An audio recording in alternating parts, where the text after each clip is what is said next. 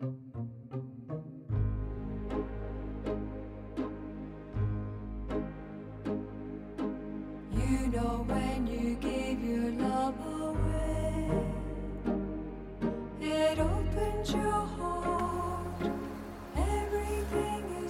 大家好欢迎来到卡列班与女巫的第十二期节目。我是你们的主播 stephanie 呃我是花小莫。嗯今天我们的这个节目的题目叫做“起不来床不是你的错”，或者好抑郁症的公共性问题。所以大家听到这个题目的时候，就知道其实我们今天是要讨论这个以抑郁症为代表的这些呃所谓的现代性的心理疾病和精神疾病。嗯，其实最早引起我对这个话题的关注呢，一方面是因为一些个人的经历，另外一方面是我发现，在很多学术研究或者是媒体的表达里面，我们会发现，这个心理疾病其实跟性别和种族它其实有一个很紧密的联系，但这种联系可能，嗯，是潜意识的或者是很间接的。然后我第一个看到的这个引起我关注的一个研究，就是当时在维多利亚时期，弗洛伊德对于这个女性歇斯底里症的研究。然后当时他去谈到这个 hysteria 这种歇斯底里症，他弗洛伊德认为是因为女性的子宫在体内到处流窜作祟。虽然这个观点到现在已经是被很多后人去反驳，然后去批判，你就会发现，其实现在这种呃把歇斯底里跟女性联系在一起的这种表达还是非常常见的。其实当时弗洛伊德所研究的歇斯底里症是在维多利亚时期女性的性压抑的这个问题，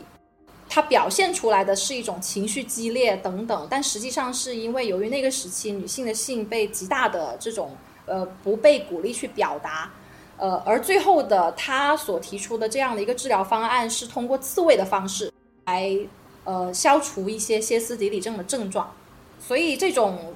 用歇斯底里症或者是一些情绪化名词去描述女性比较常见的一些情绪精神反应，其实是到到现在为止我们也非常常用的一个手段。嗯，对。然后其实，其实这种呃表现的话，就是抑郁的表现，其实也是有一些，呃，男性本身也是很很难，就是在表现情感的这方面，呃，去选择主动的求助，他可能会呃选择就是将情绪。压抑情绪，然后不去释放，其实很可可能在，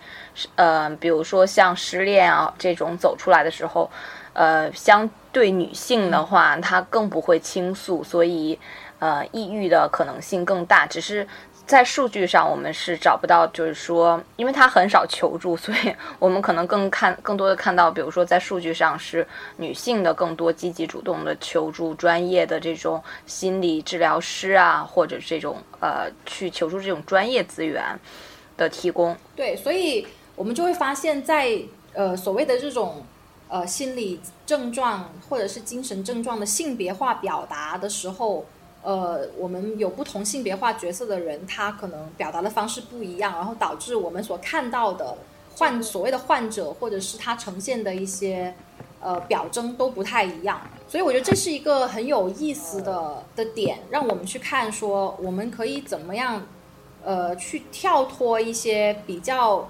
病理化的方式去看待心理精神疾病。而用一种比较社会化，或者是用文化研究的这个方式去理解所谓的抑郁症，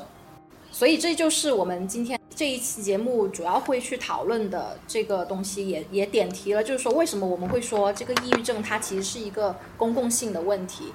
呃，接下来这个公共性我们会具具体的阐释，但是我们会用一个比较文化或者是社会科学方面的这个视角去看待这个抑郁症。就是关于这个题目，其实我当时在写这个提纲的时候，我还想到一个，也有一个问题，一直在我早期在美国求学的时候特别的呃困扰我，也不能说困扰我，就是我和我的很多中国同学都会有同样的一些观感，就是说好像我们感觉好像美国人比中国人更脆弱。就是呃，为什么我们这样说呢？因为当时我们在学校里面发现，我们的美国同学都特别容易的就讨就说到自己的这个抑郁症，或者是自自己的一些心理方面的一些问题，然后他们会呃有很多去很多分析的方法，就说为什么自己会导致这个问题等等，然后呃在参加很多上课啊，或者是我们要做一些东西的时候。他们就会，如果他们当天是不舒服，或者是心里感觉到抑郁这个倾向的话，他们会不来参加，或者是他们就有一些东西，他就他就就不让它发生了。然后当时让我跟我的同学其实是有点困扰，我们就觉得说，好像呃中国人嘛，我们就觉得我们自己长期以来都所谓的吃苦耐劳，然后我们的文化里面也有一种说是我们要去。吃苦的这种精神，特别是对于我们这一些漂洋过海的国际学生来说，就觉得说我们经历的这些困难，我们从来都没有表达，呃，很痛苦啊或什么的。然后对于，所以所以相比之下，就对于说美国人他们这么自由、这么轻轻易的就说他们的这个心理问题，其实当时我们是觉得还是有很大的差异的。我觉得这种就是。表这这会不会是一种嗯病，就是病理化的这种表达，可能会在一个公共领域以此为理由，就是可能在美国的这种社会环境当当中，以病理化的理由，然后可以呃在呃公共话语空间之内是可以呃呈现的，就是个人的一个状况。那那可能在我们。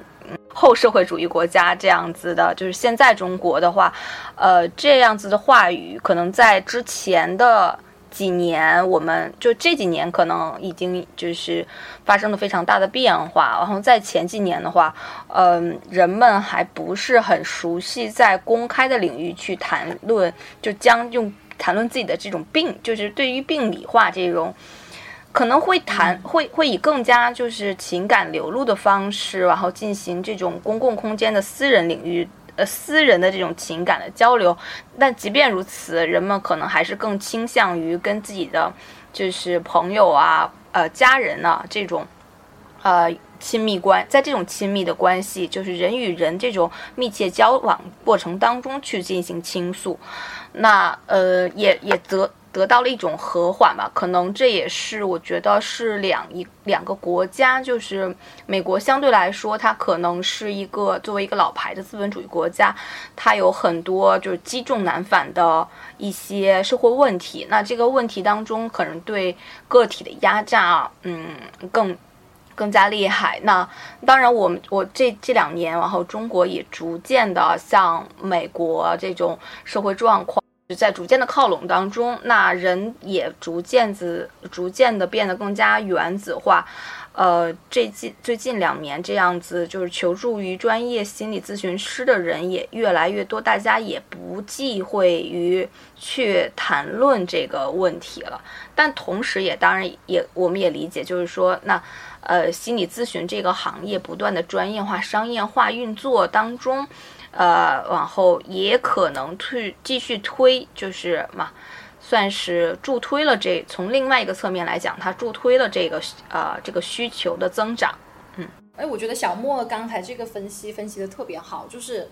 呃，可能一方面是这种病理化的去讨论这个心理问题、精神问题，已经在美国通过这种消费主义、这种呃制药行业的这种。传播，所以大其实已经很合理化了。但是在中国，可能这个趋势还只是在刚刚进行的这个过程，就是感觉我们还是原来在对，就是当时在对自己的问题闭口不谈，不愿意去把更多的这个个人情感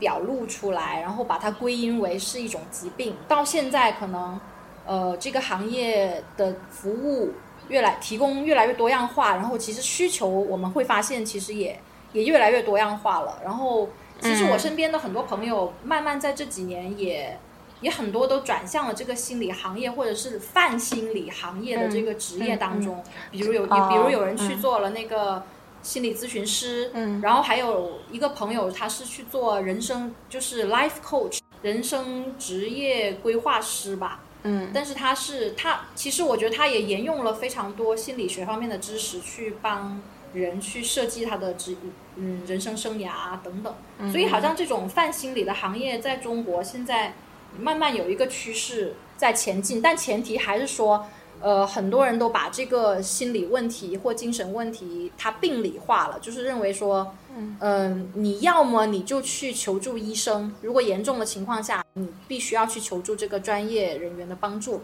另外一方面就是说，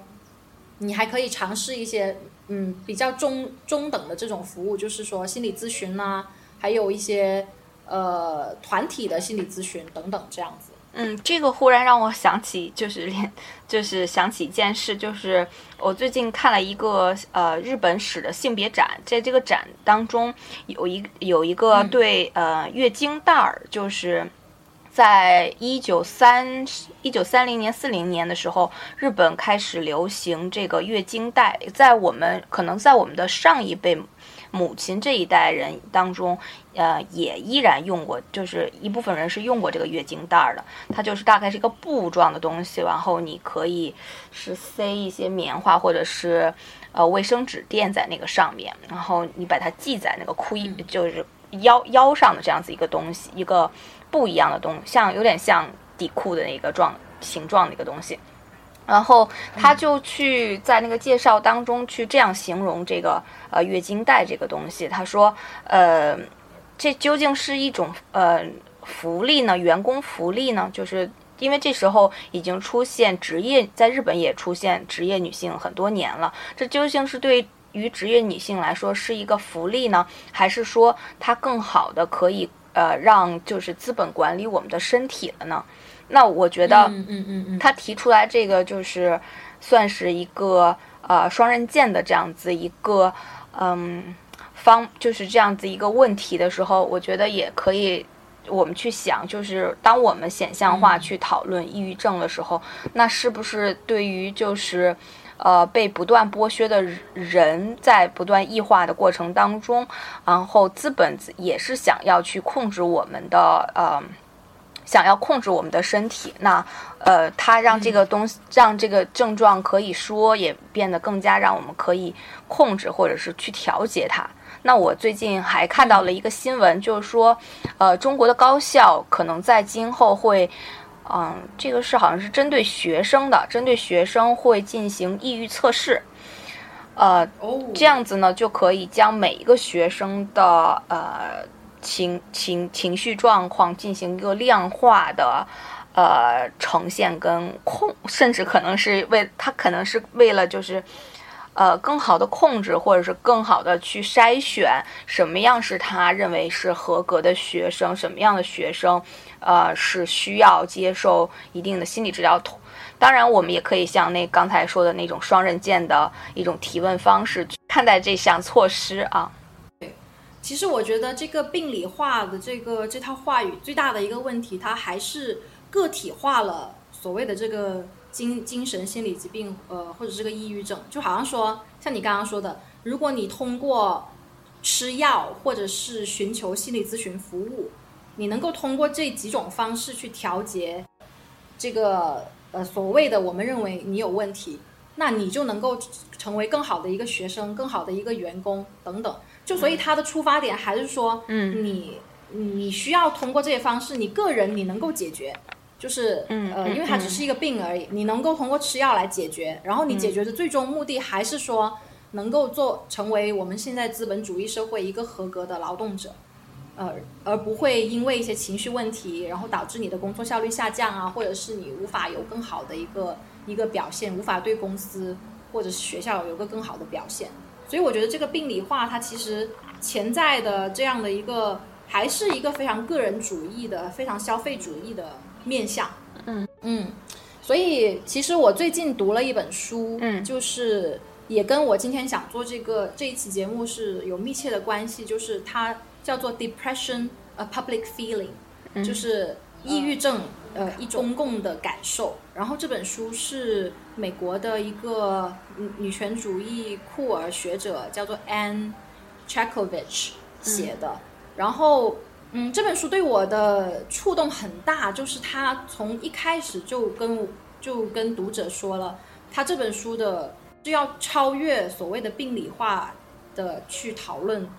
抑郁症，或者是将抑郁症归因为自己童年经历的创伤。他觉得虽然这两种途径都是一定程度上都是有效的，但是他希望用一种。呃，文化和社会的角度去看，说抑郁症到底是怎么样形成的，然后我们我们的感受具体来说到底是怎么样的，而不是很快的，就是说，哦，你有了这些，呃，这几种符合抑郁症，像你刚刚说的那个抑郁症量表，你符合这几种，呃，东西，你就能够归类为抑郁症。然后，那你有了抑郁症之后，你就应该去吃药，你就应该去看心理医生。所以他更在意的是最初的我们为什么会产生这些抑郁的情绪，而这些抑郁的情绪是怎么样被我们所感知的？嗯，是。就他这本书其实主要是从这个角度去去看抑郁症，所以当时给了我很大的一个启发，呃，去去了解说这些情绪问题其实可以可以用文化和社会的角度去去看，嗯。对，所以他会说到，所以我们这个题目是公共性嘛，他也他也说这个抑郁症它是一种公共的情绪，那这种公共的情绪在他这本书里面，其实他呃他是一个学者，然后他一开始就详细的描述了自己在读书写论文的过程中自己的抑郁症的症状和情，就是和和和这个抑郁症是怎么样影响他没办法完成这本书，然后。嗯，也没办法去，呃，就是去求职，在求职的过程中也遇到了各种各样的阻碍。然后他当时第一个方面，他想讨论的是学术这分主义学术这个体系对于个体的这种压迫是怎么样的，然后导致他产生了这种好像自己无法完成、无法达到他们期待的那个人的那种那种焦虑和那种那种呃痛苦的感觉。一方面是学术，它制造了一种人人竞争的这种方式，让你觉得说我我不可能比别人更好，或者是我写出来的东西没有意义，就直接在那个存在主义的这个这个逻辑上面就就打倒了你你这个人。然后另外一方面是他当他得到这个抑郁症之后呢，因为他是他也是一个拉拉，然后当时他写作的环境是在呃八九十年代这个艾滋病。刚刚席卷美国的这个年代，就是当时的美国的少数族裔，他其实面临了很大的一个公共卫生方面的一个问题，而他的朋友也在不断的死去，就是特别是他的男同志的朋友们，呃，所以他会去讨论说，抑郁症是是政治化的，是政治性的，嗯，它不只是一个个人情绪，呃的的表达，或者是个人情绪在这个大环境里面。嗯，受到了挫折或什么的，而是他直接把这个个人的这种心理问题跟政治的压迫联系在一起，所以他会讨论这个政治抑郁，也是现在其实在国内也慢慢有开始在讨论这个所谓的 political depression。然后他在这本书里面去描述这个 political depression，它的定义是说，呃，当你觉得任何的社会的直接行动或者是你的。你的这个论述，你的公共书写无法去改变一个事情的时候，那这个时候你就会觉得你自己受到了阻碍。那这个时候，呃，很多人就会称这个为 political depression，就好像你你无法直接的去对抗这个压迫你的体制，然后也没有别的办法让你去做。其实现在跟我们现在中国的当下的环境也是有蛮多，就是，呃，不能说是。症结一样，但是我们会看到有很多由政治导致的这种这种无奈感，或者是这种，呃，这种绝望感，其实是有相通的地方的。所以这本书其实给了我，嗯，很多新的想法去思考什么是抑郁，什么是政治抑郁，然后什么是创伤，然后我们可以用什么样的方式去。去思考、去理解我们现在正在经历的这些所谓的非常个体化的情绪这个问题。我觉得我听的是比较觉得比较羡慕的，因为在我因为在我的个人我的意思是在我的个人体验当中，嗯，就是尤其是在于无论是在运动当中，还是在学术体制当中，嗯，感受到的抑郁也好，感受到的就是情绪的这种郁结的感觉哈，都没有，就是一开始是没有任何一本书或者是一本就是一篇文章告诉我这我现在这个状况是怎么回事，我可能还困在自己的那个。呃，情绪当中就是被情绪所支配，呃，这个东西好像也就是伴随我这个博士课程走完吧，就是，但是呃，慢慢的也的确就是说，呃，你刚才也提到了，就传统的心理学、精神分析学，他们很喜欢讲原生家庭啊，怎样怎样，就这个的话，他可能通过社会文化的呃。视角，我觉得这也是性别研究的一个呃优势吧。它不会说我们就呃只归结到一个嗯，把把一个问题只归结到一个个体的，比如说精神方面，然后你需要自己个人来处理。我们更加的去就是去认为它可能是有很多呃社会文化建构的呀，或者是就我们会不断的去嗯。把它作为一个敞开的问题去理解。好，然后这本书还有一点，我觉得也是呃很重要的，就是刚才我提到了说，其实这种心理所谓的心理问题、精神问题，它不只是这个个体化的，对吧？它还是跟我们所谓的宏大历史有关系。然后它同时不只是性别化的，它也是种族化的。嗯，然后这本书它其实谈到了，就说。很多我们现在所所理解的抑郁症的一些症状，或者是长期的这种这种长期的抑郁症，它其实都应该跟我们更长、跟我们这个人或这个族群更长的历史连接在一起。比如说，在美国的这个有色人种，一定要去联系到他们的这个种族屠杀，还有奴役，还有殖民。还有就是离散等等这些过程，它是怎么样去制造这种创伤？怎么怎么样去嗯，通过现有的这种体制去管控这一些这一些呃，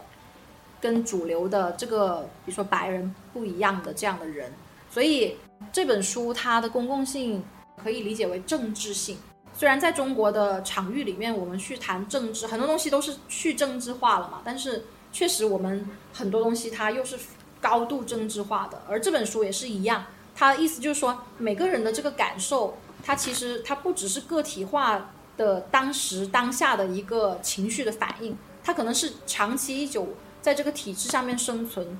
呃，积累的一些呃，比如说你代际的创伤啊，就是你，比如说你是来自一个黑人家族，然后你你长期的这种历史上面。你的祖父母他们都是奴隶，然后一一代一代这种传承下来的这种关于代际的，就是创伤，它其实也会伴随着你。它不是说因为你现在生活，你你已经不是一个奴隶了，然后你能够自由的呃求学等等，就不代表这些过去的历史会消失。这些历史其实恰恰是伴随着你，然后在非常不可预期的情况下，它它就会重击你一下，让你意识到说其实。我一直是被自己的历史、自己家族的历史、自己种族的历史所包围的，所以这一点我觉得是我们现在中国语境下面，我们对于心理疾病、精神疾病比较少去探讨的是这种更宏观的东西对于我们个体的体验的影响。往往我看到很多的解释、很多的分析，它都是嗯，最多最长远的就追溯到你的原生家庭，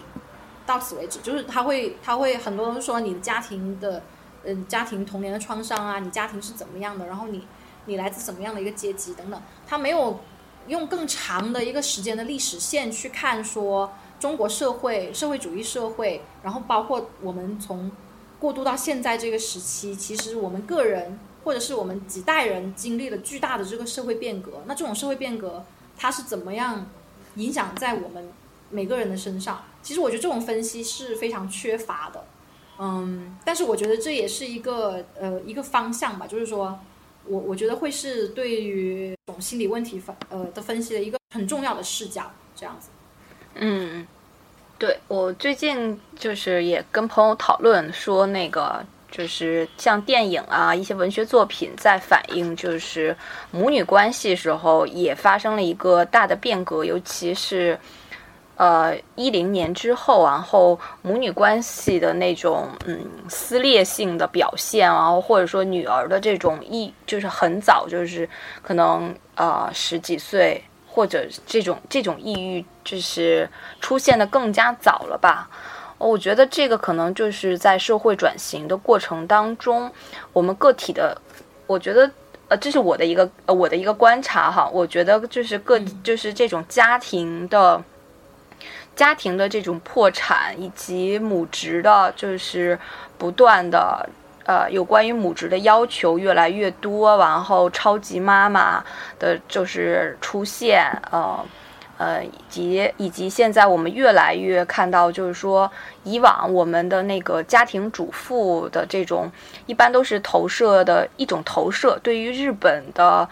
呃，女职母职的一种怎么说？嗯，渴望的一种投射，会谈论到家庭主妇，但是中国还非常的少。但是现在在中国，就是呃。谈一谈家庭主妇，就好像已经是稀疏平常的一件事情，而且它真的是，呃，女性受到这种，呃，叫什么生育惩罚，两年已经比较显象化了。呃，你甚至比如说最近两天还有三胎的这种呼声这样出现，我觉得这种压制女性，对 对，压制女性的这种，就是女性的这种精神状况，然后。我我觉得是呈现一个低龄化，然后而且还是比较广泛化的一个趋势吧。嗯，对，当然就是关于女性的情绪，就不光是啊，刚才咱们也不只能单说到女性，就是这种抑郁或者是情绪的压抑，各个年龄段的女性都有不同的问题吧。前期前一段咱们看到的那个靳东大妈的那个。大妈的情感需求，对她其实我觉得她也有一些。如果你硬要说抑郁这么就是看起来很 fashion 的词，也能套到她身上。对，就其实都是一个社会社会就是个转型社会当中情绪的一种表现。她作为一个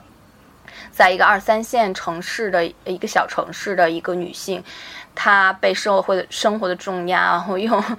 干要要就是家务劳动，而且还被承就是承认。同时呢，他有他的一些追求，他的爱美之心，或者是呃都没有被看到。那他肯定自己对自我的认可度也非常的低嘛。嗯，对啊，那骗子看到了这个商机，就是这样子一个这样子的一个呃。寻就是这样子的一个非常奇特的角度，让我们发现了原来哦，这个呃小小小地方的女性，然后她可能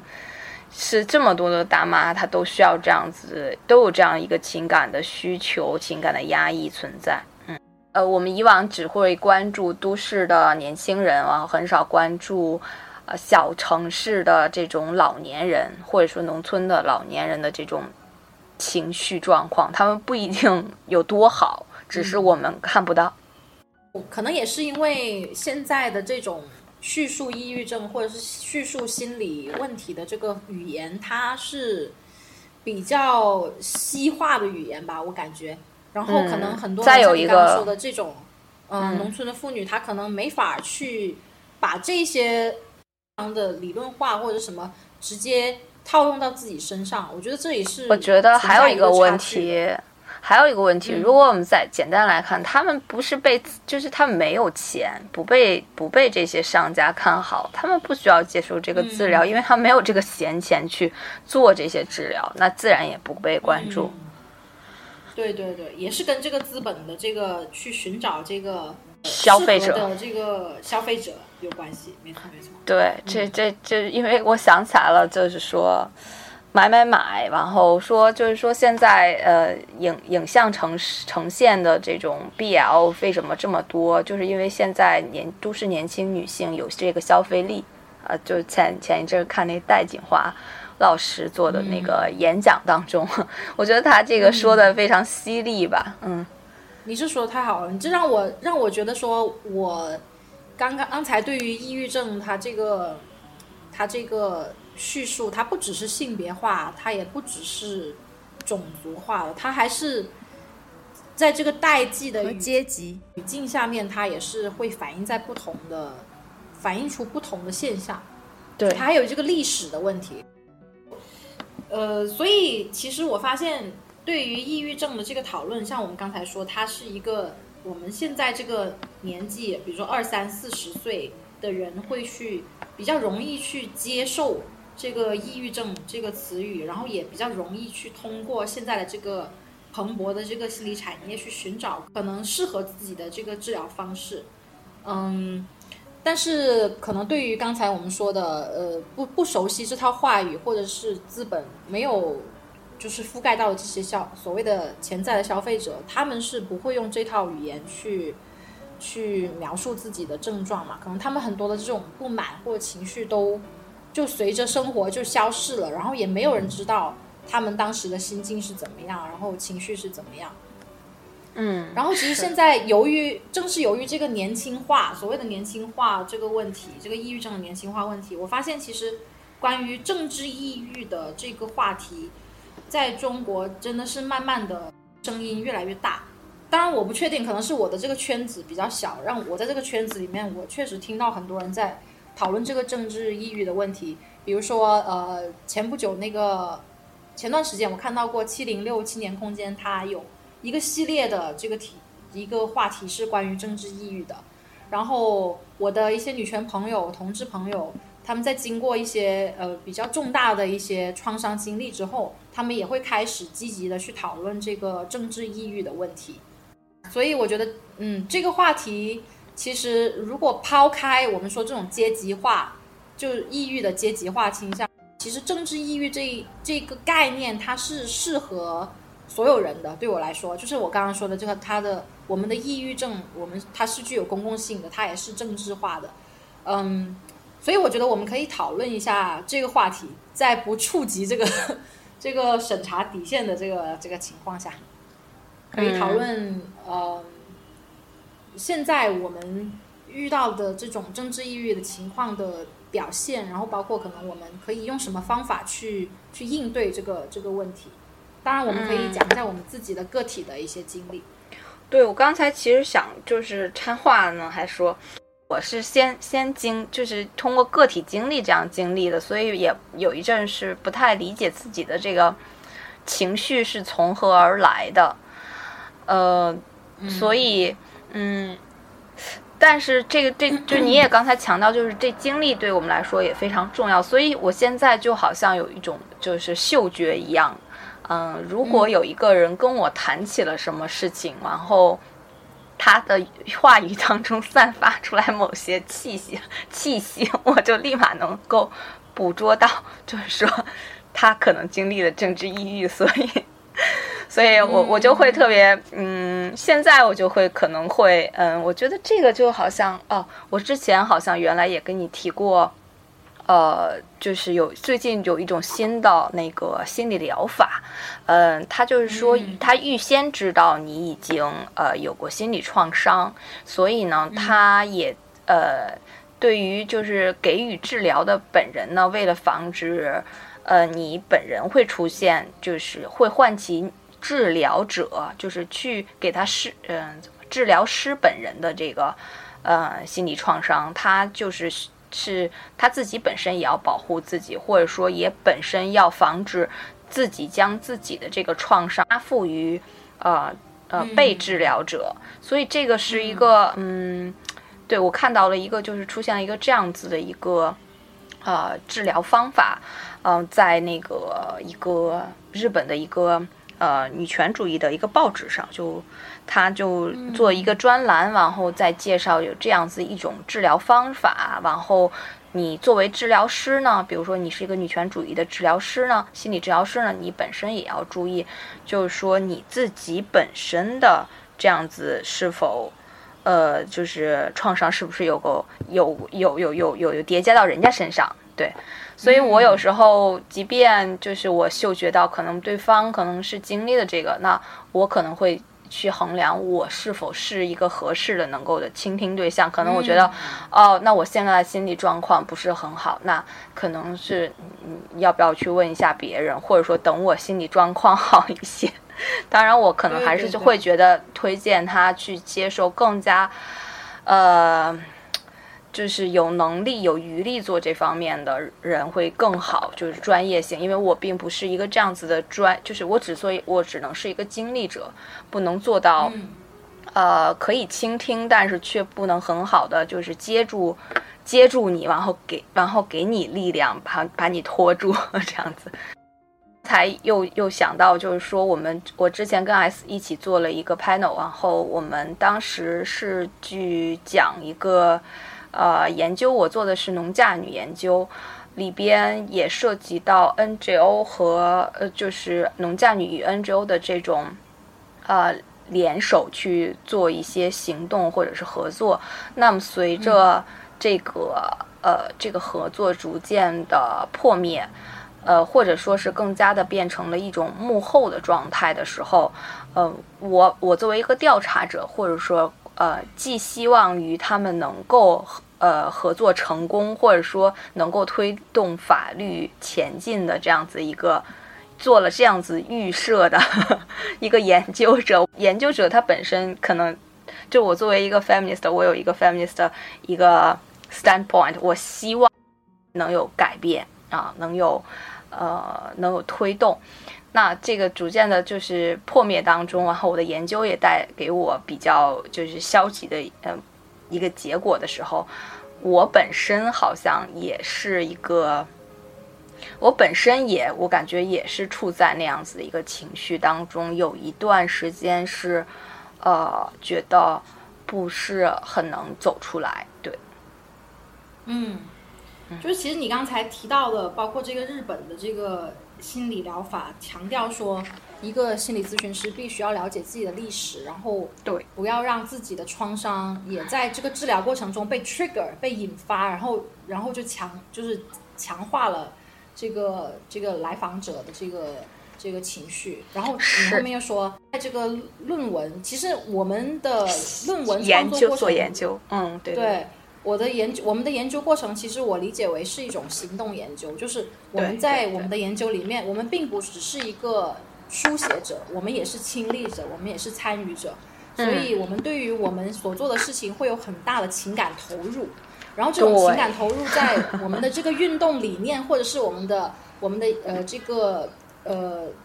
对美好生活的幻想里面，如果他受到了阻碍，他肯定也是直接会影响我们自自己的情感的。我觉得我特别能够理解你刚才提到的，就是说你在研究中遇到的这种呃这种障碍困难，然后你自己自己好像很难走出来。然后其实我也我也是我在做自己的研究的时候，也是会感到这种巨大的无力感吧。就我刚才说的，可能。嗯，政治抑郁这个概念，它其实是可以很广泛的，就是，嗯，比如我们要做行动，然后我们的行动受到了阻碍，但是我们不知道还有什么别的方式能够达成我们想要的这个结果的时候，我们就会非常的沮丧。然后，所以这个时候我就觉得，呃，所谓的这种情绪问题的公共性是是一个很。很有力量的东西，因为它能，它能让我们看到，其实我们之所以感到失望，之所以感到绝望，是因为，呃，我们其实有一个集体、集体、集体的想象、集体的幻想。那这个集体的想象不是我们中国所说的这种集体主义，而是我们在志同道合的人，我们在自己的这个社群里面，我们其实是。想要达成某个东西，那在我们不能达成某个东西的时候，我们不要忘记，其实我们还有别人，就是我们还有跟我们一样想象这种美好生活的同路人。所以，它这个公共性就在于说，我们嗯，虽然这种 depression 这种抑郁，它是确实是存在，而且它是一个确实是一个负面的情绪，会影响我们的工作生活。但是，它也提醒我们，被它不要被它所惑。对对对，就是如果我们要想象更更好的生活的话，我们嗯，我们一定要注意到我们的这个，我们是有同路人的，然后我们要嗯呃跟同路人团结在一起，然后才能够打败这种非常原子化的这种孤立的这种感觉。嗯，我感觉我非常受鼓舞，因为那个我记着我当时就把这个自己的这个困惑，其实是带这个困惑是带有情绪的去表述的，表述给我的呃同学以及老师的时候，他们给我的反馈就是说，你是不是要需要调整一下研究方法？就比如说。你可以怎样？就是提供的是一种技巧性的支持。忽然有一有一下子，我觉得，但你知道吗？就是我一方面觉得他这个技巧，哎，这挺好的，我怎么没有想到？一方我又觉得不可，就是我一一方面我又觉得不可行。然后好像有什么东西，他并没有，就并没有触触碰到我的问题，好像没有回答我。我我感觉就是可能。他他他没理解这是一种行动性的研究，或者是就是，呃，因为我相当我们是比如说，如果是做地域研，就是一个政治经济研究跟性别的这样一个交叉的话，他还是就是说，如果你不做这个地域，不是做中国地域研究的，你是做其他地域的，那还是有一个就是说，可能共同体集体这种感，就是情感的这种构建是不存在的。所以他感受不到你的这种，就是这种情感的共同体，呃，也想象不太想象不到啊，嗯，所以我现在解解解答了我的疑惑。我说怎么他们给我讲的这个办法感觉是 挺好的，我怎么感觉？但是我又觉得我想不到也没什么大不了，因为我感觉他们给你的是学术体系下面非常技术化的一种。一种方式，但是你想追求的这个东西，它不是能够靠技术去解决的。就你的追求，它是它是一种更宏观、更大的、更政治性的东西。这个东西可能像你刚才说，我嗯，你你说哦，我我就是想说，我这个就是当时感觉到的这个所谓的创伤造成，并不是真的不是说那个嗯。就是研究方法的问题，然后但是他们好像没有没有 get 到这个点，然后就是，呃，挺逗的。我就觉得当时他们好像也像是非常认，就是非常表表现的非常认真的一个表情，在替我想办法。对，嗯，所以你的这个事件就让我更加深的感觉到说。女权主义里，女权主义这个视角它是非常复杂的。我我们不是说我们都是女权主义者，我们就能够特别理解对方身处的环境、身处的国家、身处的呃，就是所遭遇的困难。像像你们都是在女权主义学院对吧？但是你们来自不同的国家，你们的历史不一样，那就导致你们理解所谓的这个跨国女权的跨国性，它其实常常就是在这些方面，它就它就失败了。我感觉。就他，嗯，对，这种切身的经验，他是没法 translate，他他没法被翻译，就是，嗯，所以虽然我们期待说女权主义它的团结，它的这个它是能够超越国界的，所谓的女所谓的女人，她没她不是来自任何一个国家，但是确实在具体操作或者是在我们的这个日常生活体验中，它是它是支离破碎的，反正对我来说。女权主义，它就是一个，它虽然是一个很很好的一个理念，但是你要做到一个真正有同情心、真正的去去关怀别人的女权主义者，就是还有很长的路要做。不仅仅是说所谓的 sisterhood，我我们都是女人，我就能理解你。其实恰恰就是因为我们不能理解对方，才这个这个这个学说才才这么的重要。我感觉。嗯，是，这让我想起来，就是因为我做土地，就土地跟女性，嗯，土地权跟女性的这个关系的。我记得当初在一个大的发啊发发表的时候，在呃一个会议上做发表，然后呃有一个所谓的权威，然后在那里，然后。他就不大，就是他提出来的问题，让我感觉到他好像还是没有听明白中国现在的这样子一个状况。我不觉得这是一个表述的问题，所以你刚才说的这种，就是虽然我们说我们要跨，就是我说女人没有国界，但是某一种情况下，就是经验又不能，就是呃，经验又不是不能完全共通，就是对这种空间性的经验。不能共通，可能时间性的经验，呃，女人的经验是共通，但是是空间上的经验又又达不到共通这一点。像我们肯定也提不出好的问题，对于印度的研究，所以感觉我们所，所以我觉得我很我很认同一句话，就是我们所做的所有的东西都是地域性的，就不像很多白人做的研究，他们就觉得自己做的是世界性的、通用的、普遍性的，所以但其实所谓的白人的研究，他们也只是局限在他们的那个地方、他们的那个历史，想要去理论化一些东西。但是由于这个白人中心主义，那他们就会认为自己所做的是是世界研究，而我们这一些做的就是地域研究。其实我觉得大家做的都是地域研究，就是你只能说我们做的研究就是对那一块土地，我们当时研究那一块人可能能够解释，那其他的时候或者其他的人群，我觉得都都难以解释。我觉得这就是得承认这个局限性吧，就是这个嗯这个历历史的呃学术的局限性这个问题。嗯，好像我们确实扯远了。啊，对，然后再扯回来。对，呃，其实我我觉得我可以分享一个，就是关于这个政治抑郁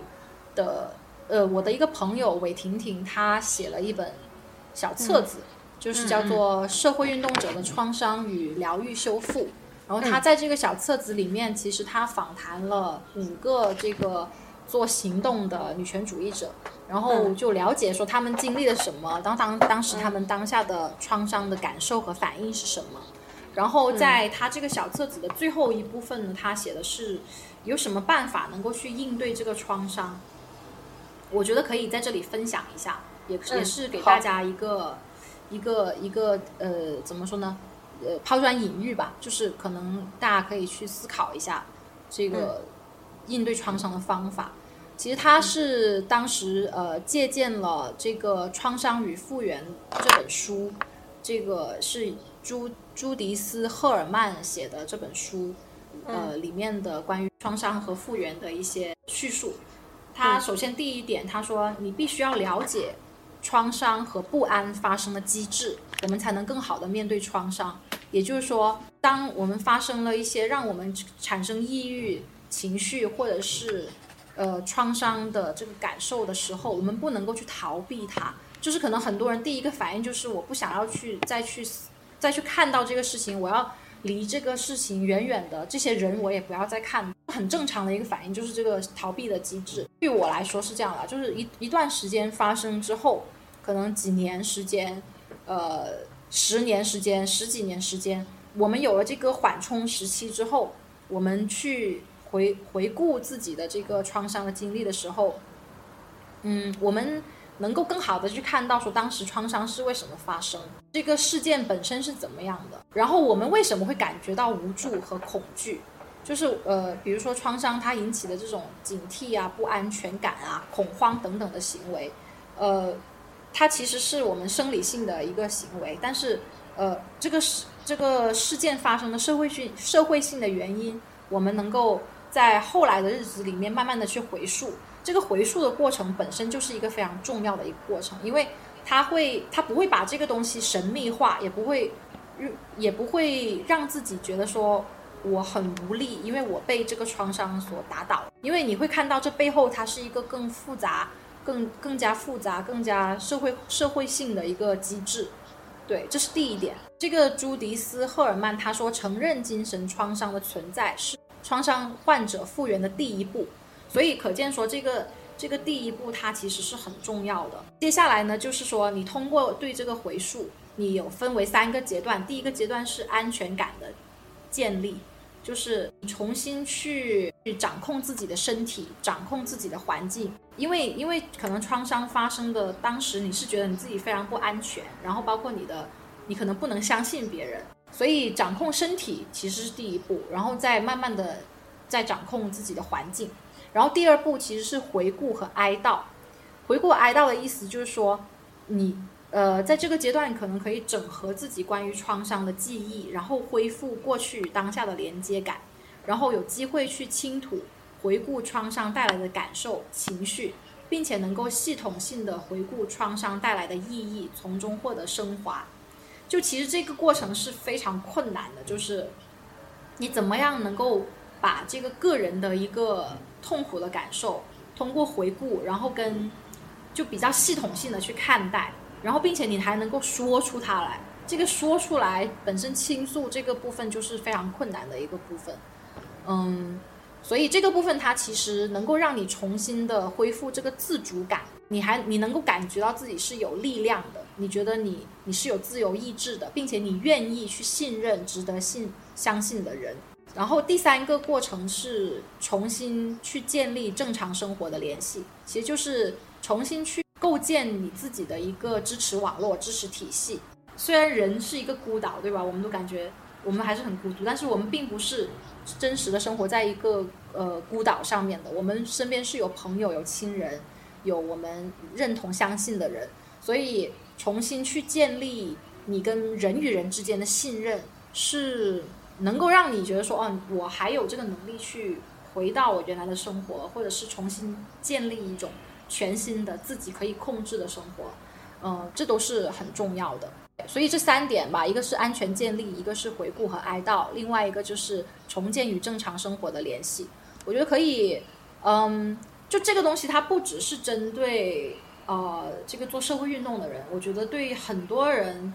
呃有这种心理精神问题，然后他可能隔绝了、孤立了自己，没有跟外界去联系，或是他觉得外界不能理解他。我觉得这个整个过程他都是呃有借鉴意义的。所以就很就希望在这里能够分享给大家，也引起大家的一些讨论吧。嗯，非常好，我觉得对，非常好，这个大家可以参考一下。如果有文字的话，可能我们也可以是不是附在下面，然后大家有兴趣的话，可以再仔细读一读。可以放在我们的这个节目的回顾回顾里面吧，我会我会简单的总结一下。好的。嗯，就再次回到这本书吧。我觉得，嗯，就是嗯，这本书里面他他提到说，他这个对于抑郁性的这个政治分析，它其实它并不是一种想要提供一个一蹴而就就能解决抑郁症的方案。他想告诉我们，就是呃，我们想要创造美好的生活，或者想要达成我们想要达成的事情，他需要非常坚韧的这种。去求生的这种坚韧性，这种意志，然后这种意志，它其实需要我们把自己放置在一个文化和社会的洪流之中，然后意识到个人与这个外界的接连接。就是我觉得这个连接感对我来说，我当时看这本书，我觉得是特别触动。就是说，他他不在，他不把一个人当成是一个。就是一个一个小的个体，他把每一个人每一个情绪都看成是无比的重要和珍贵。这个重要和珍贵就在于说，它能够反映我们当时社会出了什么问题，然后我们为什么能够感会感受到这个问题，然后通过这个感受，我们可以怎么样去跟旁边的人去倾诉、去沟通、去诉说。而这个诉说和沟通本身，我觉得就是很有力量的，因为我们其实现在。像你刚刚说的这个原子化的社会、资本主义的社会，其实每个人都无暇顾及他人，可能每个人都沉浸于自己的事业当中，也无法去关怀照料别人。所以我就觉得说，当我们能够感觉到跟他人的这个连接感，然后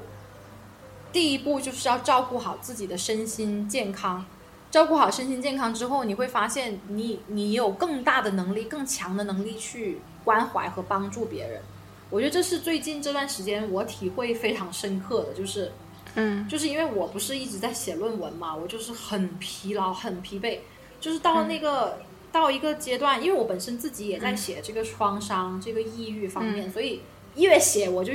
就就是 trigger，就是激发了我以前那些不好的经历的回顾，然后我就整个人非常状态非常不好，然后有一天我就决定说，实在不行得休息一天。然后，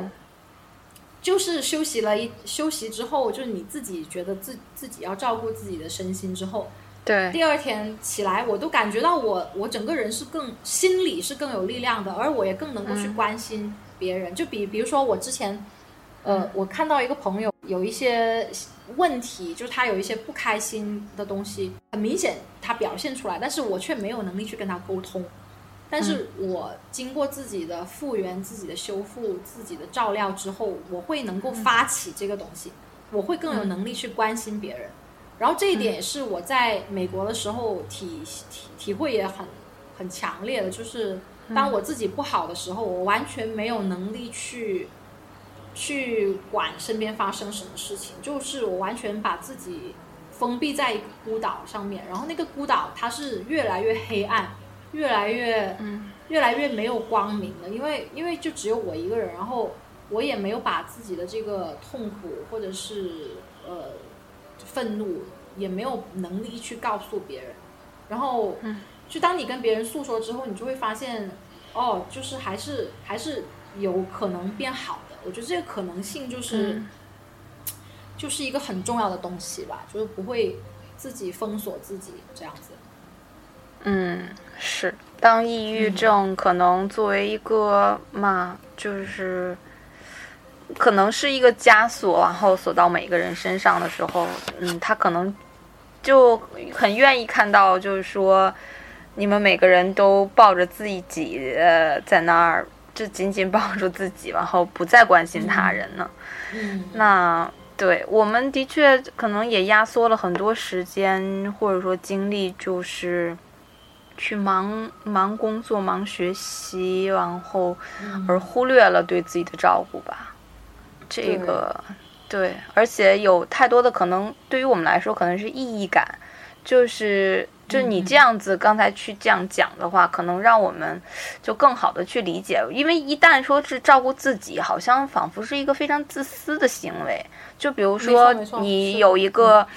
有一个人是要你需要你解不到解救，但是好像是非常有意义的一件事情。然后可能周六的时候找到你，但是你周六其实好不容易可能过了两三星期你才有一个假期，然后你可可能想稍微休息一下。那究竟是照顾自己好呢，还是为了这个有意义的工作去再劳累一下呢？我觉得这个有时候就是很多人可能就会选择哦，那我再劳累一下吧。呃，能够做出来，就是说，看似是似乎是很自私的一个行为的话，就我感觉我们的，我们必须就是去想到，啊，那我们可能积蓄了更好的能量，我们可能会更好的关心这个社会，关心他人。嗯，就这个想法，我觉得还是比较对于我来说比较新鲜。嗯，就感觉是要取得一个平衡吧，就是怎么样能够。平衡自己的需求和他人的需求，我感觉这个，特别是对于女性来说，我觉得很难做到，因为女性往往都是把别人的需求当成是重要的优先次序。嗯，呃，因为我们从小就是这样子的嘛，别人别人的需求永远是最先的，我们永远是要迎合长辈啊，或者是迎合一些男性。的一些需求。哦，因为从小都女生都被教导，嗯，你不太重要，你的想法不太不太，对对对，你要照顾别人，你不你你的想法，你的想你想做的真的不重要，你就是第二位的，就这个想法，嗯嗯，从小就被灌输吧，甚至你都都没有觉察到的那种，嗯，所以就感觉是一个重新学习的过程吧，把自己能够。把自己的自我价值、自我关怀，怎么样去放在我们自己想做的事情、我们期待的生活里面，然后更好的照顾自己，同时能够也能够照顾别人，我觉得太太难了这个课题。嗯啊，是呢，是的。然后可能我们今天大概就先聊到这里。然后如果大家有什么呃关于抑郁的，觉得我们没有讨论到的，或者是觉得还有一些。一些更想讨论的东西也可以留言给我们。然后另外一个是我们现在已经有了一个我们自己的播客播友群，所以呃也也算是一个说做做了十二期了，然后也希望跟我们的听众朋友能够建立一个网络，类似于一个互相鼓舞，然后互相分享一些资源啊、一些信息啊，然后。呃的一个平台吧，所以如果大家感兴趣的话，欢迎大家扫码，呃，我们公众号的这个二维码，然后加入我们这个这个播友群。好的，嗯，好的，好，那就今天先到这里，谢谢大家。